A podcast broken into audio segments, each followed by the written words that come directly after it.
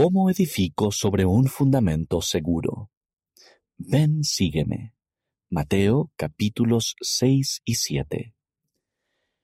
La parábola del hombre prudente y del insensato nos enseña la importancia de edificar sobre un fundamento firme, no sólo mediante el oír las palabras del Señor, sino también al hacerlas. Véase Mateo capítulo 7 versículos del 24 al 27. El Amán, capítulo 5, versículo 12, nos enseña que nuestro fundamento espiritual debe edificarse sobre la roca de nuestro Redentor, el cual es Cristo, el Hijo de Dios. Edificar sobre un fundamento firme no resulta fácil. ¿Qué hizo el hombre prudente para que su casa fuera indestructible? Véase Lucas capítulo 6 versículo 48. Considere repasar algunas de las enseñanzas del Salvador en el Sermón del Monte que se enumeran a continuación. ¿Hay alguna enseñanza en particular que se sienta inspirado a poner más en práctica en su vida? ¿Cómo podría esa enseñanza fortalecer su relación con el Padre Celestial y Jesucristo? Podría hacer un plan de cómo aplicar esa enseñanza en su vida y reflexionar sobre su progreso en el transcurso del tiempo. Humildad. Mateo capítulo 6 versículos del 1 al 8 y del 16 al 18. Juzgar con justo juicio.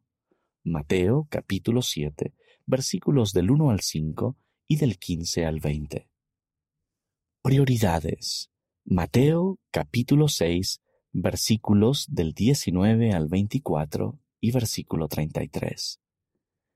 Capítulo 7 versículos 6 y del 21 al 23. Perdón. Mateo capítulo 6 versículos del 14 al 15. Obediencia. Mateo capítulo 7 versículos del 21 al 27. Bondad. Mateo capítulo 7, versículo 12. Oración. Mateo capítulo 6, versículos del 5 al 13.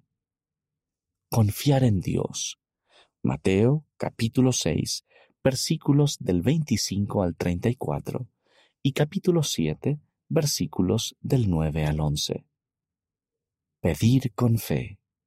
Mateo capítulo 7 versículos del 7 al 8. El Señor ha declarado que, a pesar de los desafíos sin precedentes de hoy, aquellos que edifican sus cimientos en Jesucristo y han aprendido a invocar su poder, no tienen por qué sucumbir a las inquietudes singulares de esta época. Presidente Russell M. Nelson, el templo y el cimiento espiritual de ustedes.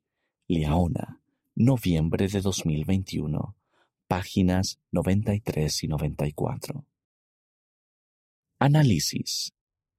¿En qué ocasiones ha sentido que el obedecer una enseñanza del Evangelio le ha ayudado a edificar sobre un fundamento seguro?